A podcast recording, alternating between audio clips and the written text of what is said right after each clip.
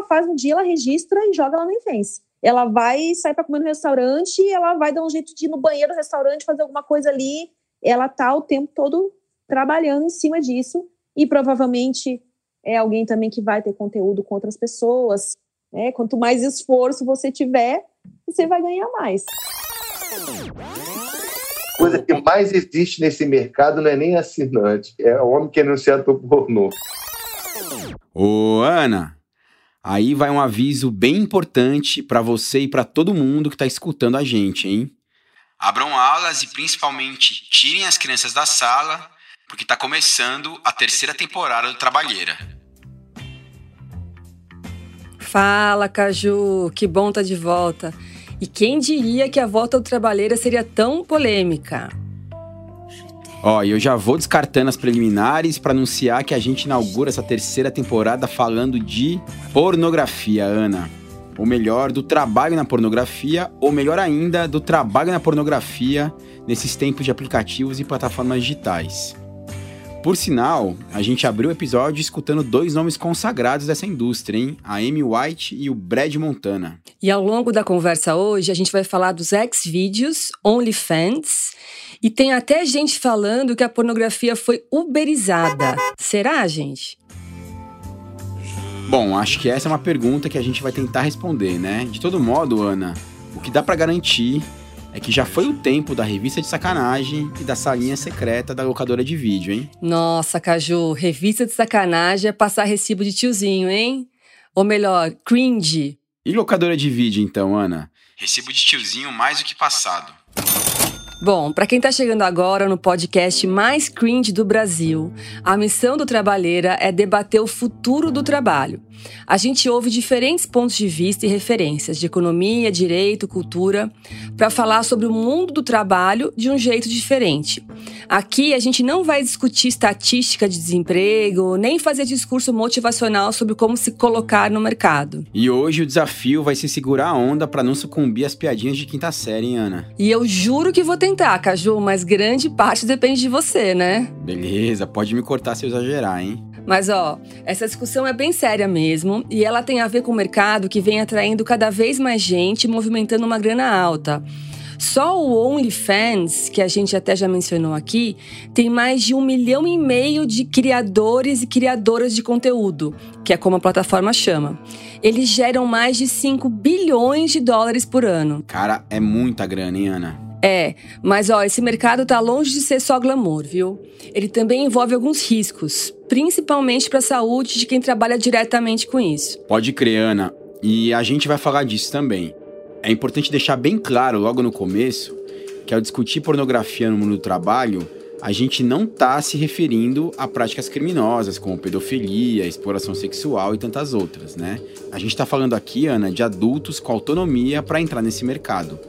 Como diz a Mai Medeiros, né, uma das entrevistadas de hoje, a gente está partindo do pressuposto de que a pornografia envolve consenso. Ou seja, se uma pessoa, por exemplo, tem imagens íntimas vazadas sem autorização, por quem quer que seja, isso é abuso, isso é crime e ponto final, certo?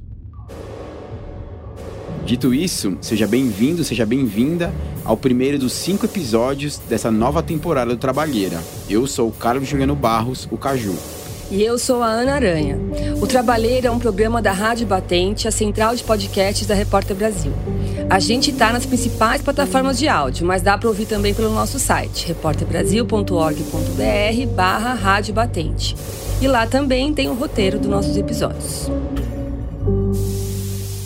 A terceira temporada do Trabalheira conta com a distribuição do portal UOL. É um cenário bem diferente desde a captação até a distribuição. Você compreende? Hoje, um, uma única pessoa com um telefone celular é, de certa forma, capaz de fazer o que uma produtora, uma empresa fazia antigamente, contando com pessoas exercendo diversas funções. Demandava-se mão de obra, portanto. Né? É isso, né? Então tem um, um cenário bem diferente. Esse é o Brad Montana. Em 2010, o Brad começou a carreira de ator pornô depois de vencer um concurso promovido por uma produtora. Quatro anos depois, ele resolveu criar a própria produtora dele. No começo, o objetivo era vender os filmes para canais de TV por assinatura. O mais conhecido aqui no Brasil é o Sexy Hot. Mas hoje, o foco do Brad é abastecer o site dele e vender as assinaturas pela internet. Uma espécie de Netflix do sexo. Um cenário bem diferente de anos atrás, como ele próprio definiu. Eu creio que até a metade ali da primeira década, até 2005, 2006, tinha muita prensa de DVD. Antes disso, teve de fita cassete pra caralho, né? O que, que existia pra caralho ali, se você puxar pela memória? Locadora. E as locadoras, as normais, essas de bairro, essas pequenas, sempre tinham que, ali no fundinho, a locação do filme pornô. Tinham mais de 50 mil locadoras, eu acho, no Brasil, no momento bom desse mercado. E 99% delas, me atrevo a dizer, faziam a, a aquisição do conteúdo adulto. A banca de jornal também era muito usado para distribuir esse conteúdo. Essa produtora que eu entrei em 2010, fazendo através de um concurso, ela distribuía muito agressivamente em banca de jornal no país inteiro.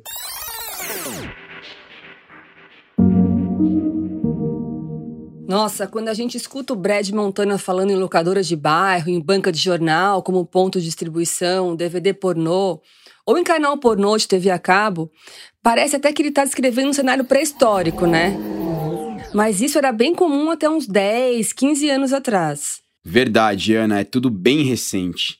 O mercado de pornografia é mais um dos que virou de cabeça para baixo nos últimos anos por causa da internet. Aqui no Brasil, por sinal, foram pouquíssimas as produtoras que conseguiram sobreviver a essa revolução digital. Até porque, como o Brad falou, para produzir e distribuir conteúdo hoje nas plataformas, basta uma ideia na cabeça, um smartphone na mão e, claro, um certo fogo no rabo, né, Ana? Opa, alerta piadinha ruim de quinta série. Foi mal, Ana, não resisti. É. Mas, ó, retomando. Outra pessoa que passou a surfar a onda dessas plataformas, com essa crise das produtoras, digamos, mais tradicionais, é a Amy White, uma das mais conhecidas atrizes desse meio aqui no Brasil. Eu acho que hoje é bem melhor. Pro, pra gente, para as produtoras, está sendo péssimo, provavelmente. Mas para a gente é muito melhor. Trabalhar para produtora, para mim, foi importante no começo porque me ajudou a ganhar um nome. Mas hoje em dia eu ganho muito mais não estando vinculada com produtora. Porque na produtora você ganha um cachê apenas e, e nesses sites, quando você sobe seus vídeos, você tem um canal lá, ou OnlyFans, ou sendo Cangirl, tudo que você ganha vai para você. Ana, a Amy falou em Cam Girl. Antes da gente continuar, acho que seria importante explicar o que isso quer dizer para quem não sabe do que se trata, né? Sim. Então, o camming, esse conceito que vem do inglês, é a prática de se exibir para uma câmera e fazer uma performance erótica. E cam girl, claro, é a mulher que ganha dinheiro fazendo isso. Tem algumas plataformas especializadas em camming. A mais conhecida no Brasil é a Câmera Privé. A pessoa que quer assistir uma performance pode fazer isso em grupo ou sozinho. Quanto mais privativo, mais caro fica. Ana, enquanto você falava sobre camming, eu me toquei que é importante fazer uma ressalva. O nosso papo de hoje não fala apenas de pornografia, né? O conceito mais preciso aqui é conteúdo adulto. E eu digo isso porque conteúdo adulto pode incluir sexo explícito, mas também pode se limitar a uma linguagem erótica, né? Vamos dizer assim. E aí eu tô me referindo a nudes, vídeos sensuais de forma geral e ao próprio camming. Sim, a Amy White, por exemplo, começou fazendo só camming, sem mostrar o rosto. Antes disso, ela tentou uma carreira artística na dança do ventre, mas decidiu fazer shows privados para ganhar um pouco mais de dinheiro. Com o passar do tempo, a Amy foi ficando mais à vontade e daí começou a fazer filmes pornô também. Hoje, ela se define como uma criadora de conteúdo adulto. Hoje em dia, uh, o OnlyFans proporcionou uma independência muito grande, assim. Não só o OnlyFans, mas também, por exemplo, Xvideos, Pornhub, que são hubs aí de, de pornografia, uh, o produtor de conteúdo ele pode ter um canal lá dentro. Então, tudo que ele subir no canal dele é como se fosse uma espécie de YouTube, onde são as views que vão, quanto mais views, mais você ganha. Se as views são através de assinaturas, o valor por view é maior, e no grátis é menor. Mas é importante também ter conteúdo lá no grátis, porque isso é um, uma propaganda sua, né?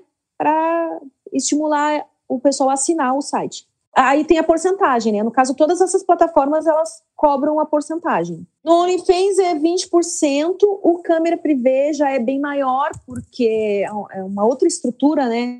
Então, as meninas que entram agora lá é 50%. E as meninas que já estão lá há mais tempo, aí vai, vai num crescente, assim, dessa porcentagem. Você vai ganhando uma porcentagem maior uh, de acordo com o tempo e também desempenho.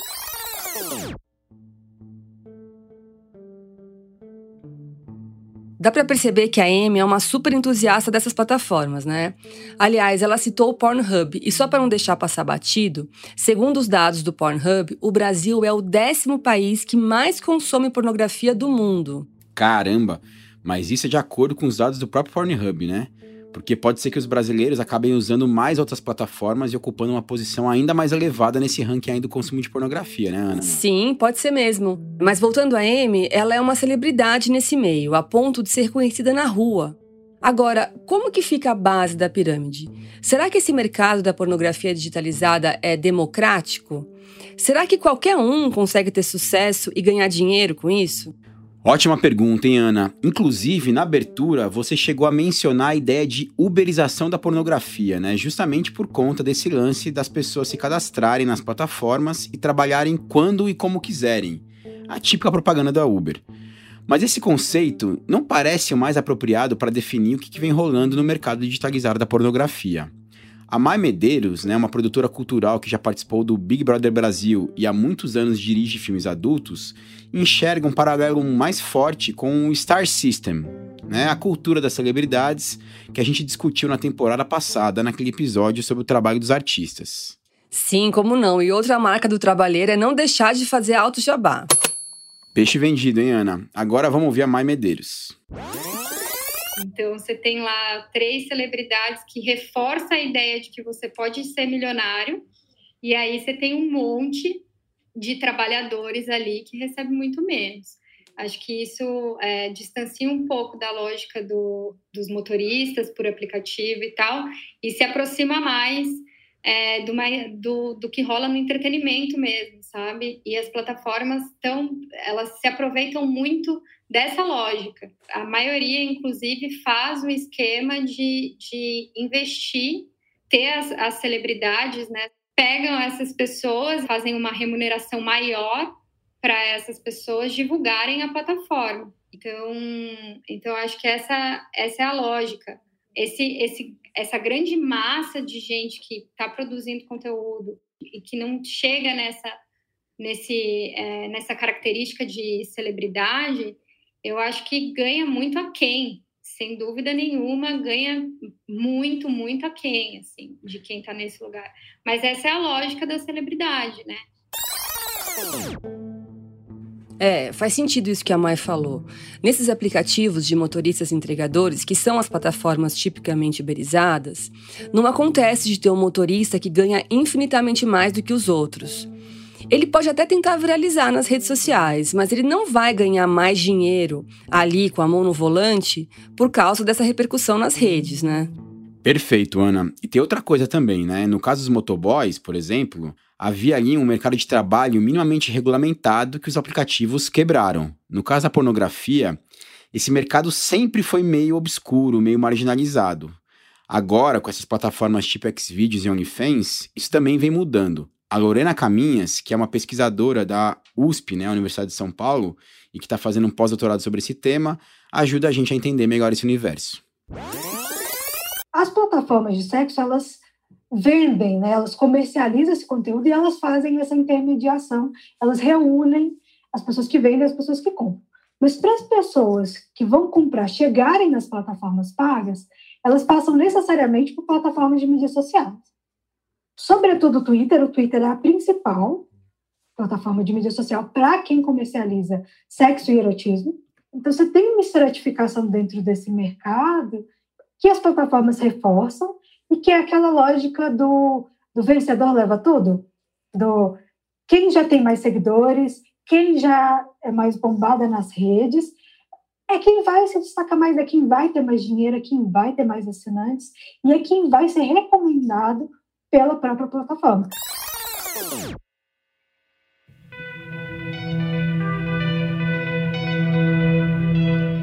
Ô Ana, tem uma coisa bem contraintuitiva no que a Lorena falou, hein?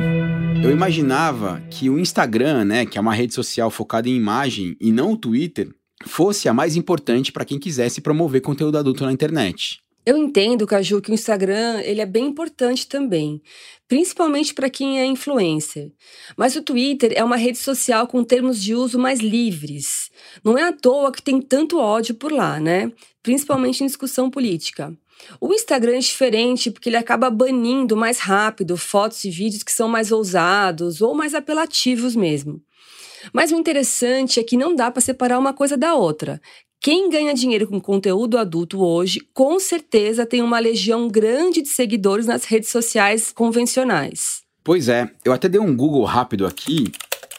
A MC Mirella, por exemplo, uma cantora de funk bastante famosa, tem quase 28 milhões de seguidores no Instagram. 28 milhões, né? E tem várias matérias dizendo que ela fatura até um milhão e meio de reais por mês no OnlyFans sem fazer pornografia explícita, só com vídeos mais picantes, né? Enfim, parece que esse bolo cresceu e vem crescendo demais, mas tá longe de ser bem repartido. No topo da pirâmide tem a MC Mirella. Na base tem uma espécie de pornoproletariado, Ana. Uau, pornoproletariado. Você que inventou essa palavra, Cajô? Pô, fui assim, Ana, gostou? Mandou bem, mandou bem. A Lorena não usou esse termo, mas explicou um pouco sobre esse fenômeno.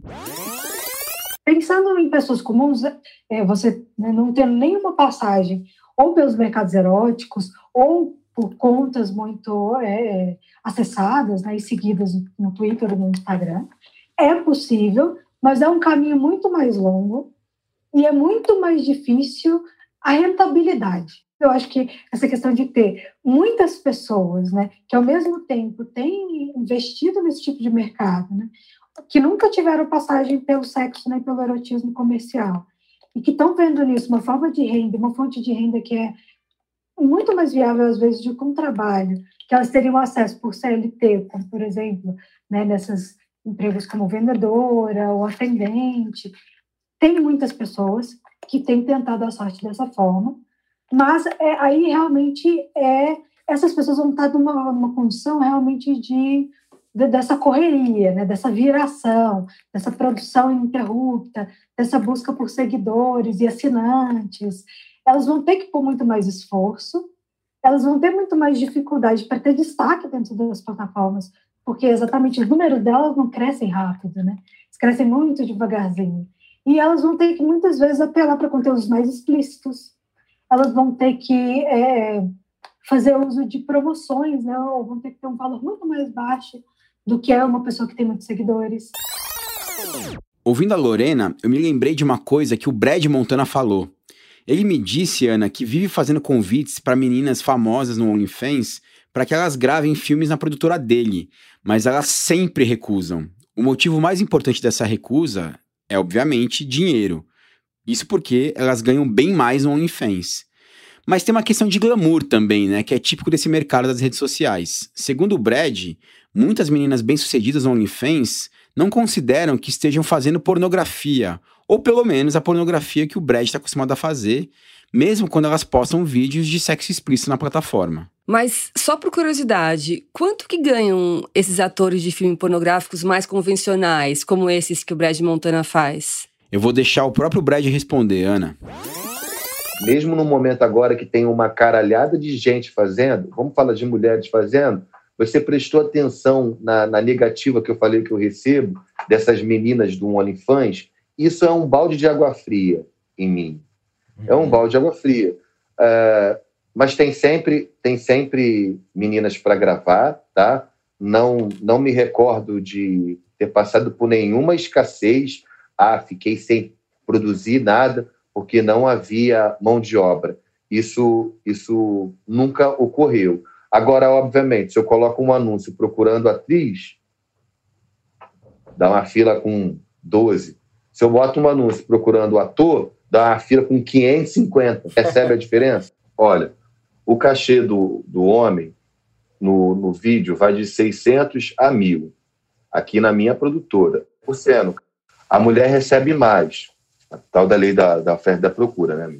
Uhum. É, a mulher recebe mais é, e aí vai, vai oscilar da mulher de, de 1.400 a 3 mil, a 3 mil reais. Porém, a mulher é comum eu já fechar dois dias seguidos com ela, entendeu? Então, pelo menos 3 mil ali inicial, 2 mil e pouco dá para fazer. Cara, é muito simbólico que essa é uma das poucas carreiras que a mulher ganha mais que o homem, né? Agora, olha, moralismos à parte, porque a gente parte do pressuposto que essas pessoas são adultas, com autonomia, mas eu fico sempre preocupada com outros aspectos que não têm a ver só com a remuneração. Como que fica, por exemplo, a questão da saúde? Muito bem lembrado, Ana. A gente está falando de um tipo de trabalho que expõe os atores e as atrizes a uma série de riscos de contaminação por ISTs, as infecções sexualmente transmissíveis. Hoje em dia, esse é o termo que os profissionais da saúde usam, né? não é mais DST. A Mai Medeiros também falou sobre isso. Para as performers que fazem conteúdo é, entre casais, né, é, que não é um conteúdo solo, então ela não faz um conteúdo só de masturbação, enfim, ela grava cenas de sexo explícito e, né, para isso ela vai precisar ali de uma companhia. É, aí você entra numa questão grave de saúde mesmo, né? Porque enquanto você tem uma produtora que está vendendo isso para um canal de TV, que está vendendo isso para uma outra empresa, eu tenho que ter todos os exames de todo mundo para provar que está todo mundo bem, é, que está todo mundo apto, é, é, saudável para gravar aquilo, para que não haja nenhum problema posterior. Quando as pessoas começam a produzir conteúdo sozinhas, e aí elas né, convidam alguém para gravar, geralmente gravam em casa ou que gravem em um outro lugar, mas ali é só as duas pessoas trabalhando, é, você tem um acúmulo de funções muito maior, sem dúvida nenhuma, e, e você tem um desprendimento também de, ah, tudo bem, não trouxe exame, ok, ah, é, a gente não precisa fazer contrato, tá tudo certo. Então, é, essa falta de segurança tem se mostrado, pelo menos, muito grande entre as pessoas que estão produzindo conteúdo para subir nessas plataformas. É complicado. E nunca é demais lembrar que a mulher corre muito mais risco nessa brincadeira, né? Bom, o nosso tempo é curto e a gente já está chegando no fim. Tem só uma última questão que a gente precisa falar, que é sobre a pirataria. Claro que isso sempre existiu, tinha fita cassete, DVD pirata rodo por aí. Mas é inegável que o conteúdo digital nas plataformas é muito mais fácil de ser copiado e espalhado. A Amy White parece não ver muita solução para essa questão, viu, Caju? Ela disse que no caso do Xvideos ou do Pornhub, por exemplo, você pode até denunciar e pedir para retirar do ar, como acontece com o YouTube. Já nesses apps de mensagens, o controle fica bem mais difícil mesmo. É um risco e já acontece, na verdade. Mas a gente sabe de. Uh, as pessoas elas fazem grupos de WhatsApp, Telegram, e aí um vai lá e assina o conteúdo de alguma menina. Tipo, cada um vai lá e assina o conteúdo de uma menina diferente. Eles printam esse conteúdo e jogam tudo nesses grupos. Então, vai lá, paga uma, uma assinatura de 10 dólares e está compartilhando para sabe-se lá quantas pessoas naquele grupo ali. Então, a, a gente já está começando a perder com isso. Existe a pirataria, mas eu, eu não sei, sinceramente, de que forma isso poderia ser controlado. Eu simplesmente resolvi relaxar. É, Ana, eu tô curiosa para saber como vai estar tá esse mercado daqui a 5 ou 10 anos, sabia? Vai ser legal, né, gravar um episódio do Trabalheira no futuro para fazer um balanço dessa história de conteúdo digitalizado. Quais são as plataformas que vão continuar existindo, né? O Star System vai continuar de pé? E a pirataria vai fazer esse estrago todo mesmo? Enfim, por enquanto, como disse a Amy, é relaxar e Opa, Caju, estava indo tão bem, logo chegando no final. Vamos aproveitar e já ir encerrando aqui o expediente por hoje, gente, antes que venha mais piadinha ruim. Na semana que vem tem mais, e o papo é sobre os gamers, aquela galera que joga videogame não apenas por diversão, mas por profissão. O Trabalheira é um programa da Rádio Batente, a central de podcasts da Repórter Brasil. O roteiro original é do Carlos Juliano Barros, o Caju. E o tratamento de roteiro é da minha grande amiga Ana Aranha. A montagem e a edição ficam por conta do Vitor Oliveira. E as trilhas da vinheta foram compostas por João Jabassi e pela Mari Romano, quando este programa era feito em parceria com a Rádio Novelo. A eles, nosso muito obrigada. E esse programa também contou com a distribuição do portal UOL. Valeu, Ana! Valeu, Caju, até!